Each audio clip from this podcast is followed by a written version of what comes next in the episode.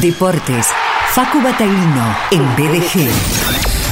Periodista de deportes invitado. Instagram. Instagram. Arroba Facu Bataglino. Tal como lo dice la presentación, él es periodista de deportes invitado, es un cordobés en España, es un pujante, emprendedor, eh, bueno, tiene que ver también con la gestión deportiva y es un placer para mí eh, que sea parte del programa Facu Bataglino. Hola Facu querido, bienvenido.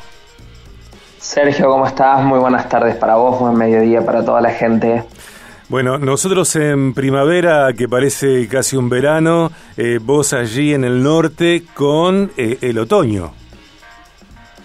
Sí, pero con un clima eh, primaveral porque todavía se ha extendido, no, no llegó el frío. Anuncian que va a llevar de golpe, pero seguimos acá durante la mañana hasta entrada la tarde, manguitas cortas, arriba de 20 grados y curioso, hace un par de años que no pasaba este clima tan eh, primaveresco, esperando, se ve que también el clima está ansioso para que llegue el Mundial de Rusia, así que decidió seguir en activo.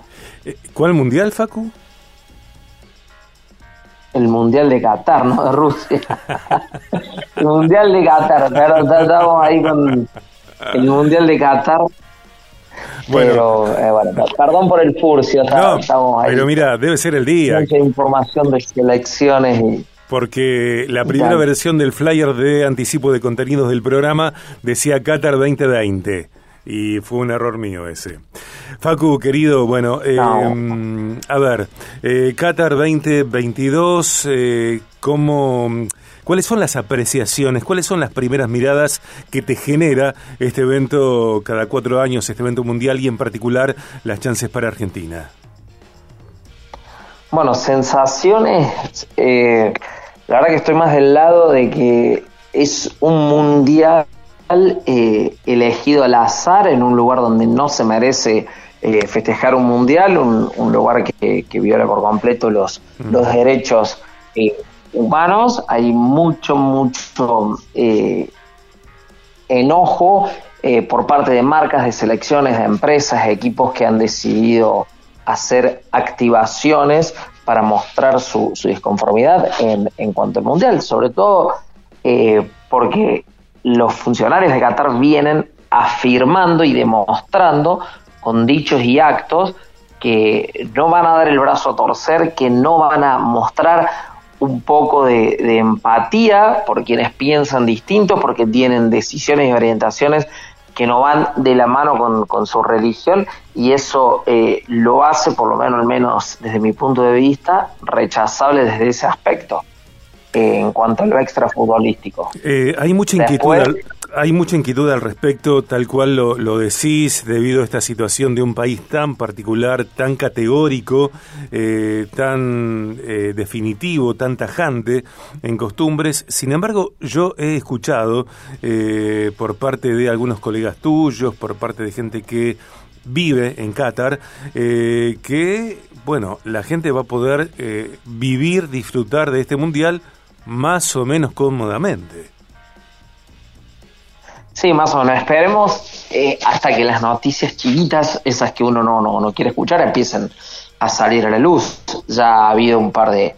Eh, bueno, hay público que llegó con antelación, justamente el público argentino fue uno de los primeros eh, en llegar en, en, masividad y sumado a, a todo eh, hincha indio, Bangladesh, Pakistán, que tienen una devoción por Messi, que han estado viviendo y trabajando en las inmediaciones durante estos últimos años, en la parte de la obra pública, de la construcción de los estadios, y que están para el lado de Argentina y bueno, no siempre la terminan pasando bien. Eh, hemos compartido aquí en, en Europa, sabes, del multiculturalismo que, que, nos encontramos con gente de todos esos países que, que han tenido familiares, amigos, conocidos trabajando, eh, que han tenido posibilidad de sufrir las desgracias, de, de muertes, de, del trabajo, el calor, y es un país que no que no, no brinda las condiciones necesarias para llevar adelante uh -huh. una, Copa del Mundo y, y, sobre todo porque el Mundial, más allá de lo deportivo, es todo eso que ocurre fuera, es todo el fanfest, es todo eh, la vivencia de, de, cruzarse con gente de todas partes del mundo, la cargada, el compartir, el, el tener una fire eh, desde lo deportivo, desde lo no deportivo, eh, hinchas por una selección que no es la tuya, para que no le vaya bien a ese equipo que, que tanto no te gusta a lo largo del mundo. Bueno, todo eso en, en Qatar está mirado entre comillas porque no, no, se han dado las condiciones y bueno, vos viste la, declaración de uno de sus ministros semanas anterior a, que llegue la cita mundialista que generó tanto rechazo a nivel mundial. Pero bueno, ya está designado hace mucho tiempo, al igual, y ahora sí vuelvo al furcio que tuve antes, al igual que Rusia, Qatar fueron dos países eh, designados para la organización de la Copa del Mundo, eh, no de la forma legal que correspondía, no de la forma eh, transparente. Netflix inauguró un documental hace un par de días para tratar de poner en contexto esto que se viene, porque este tipo de Copas del Mundo, tanto la de Rusia como la de Qatar, y que no es del todo agradable. Más allá de eso, de mi percepción de todo lo que pasó, en pocos días empieza a rodar la pelota y con toda la, ilusión de Argentina que eh, en un año sin tantas individualidades eh, que jueguen en primeros equipos a nivel mundial, como era, era tiempo atrás, con jugadores en el Barça, en el Madrid, en los equipos más grandes del mundo, pero sí con un equipazo, equipazo consolidado desde lo grupal, desde lo humano, con una muy buena conducción eh, técnica, donde desde Leonel Scaloni también eh, yo hablo mucho por, por ser gordobés, por Pablito Aymar, que es de mis pagos y que lo conocemos mucho a nivel personal, Argentina está haciendo muy bien las mm. cosas de, a nivel cuerpo técnico y equipo. Después el resto lo puedes compartir o no, pero con, grandes posibilidades de mejorar lo hecho el mundial anterior.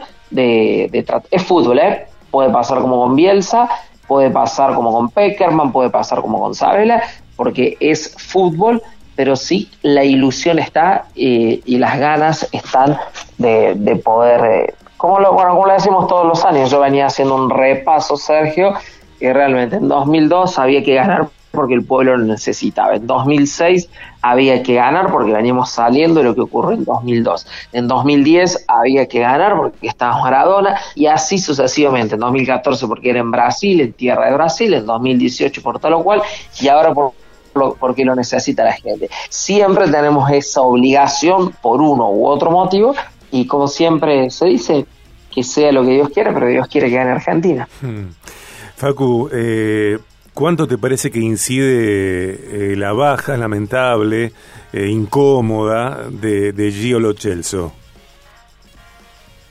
Uy, muchísimo, porque era era el, el, gago de otros de otros mundiales el que le daba ese primer pase a Messi, el jugador que más lo buscaba, que más pase conectabas, que mejor entendía y que hacía todo el trabajo previo para que le llegue la pelota lo más cómodo posible a Leonel. Muchísima la baja.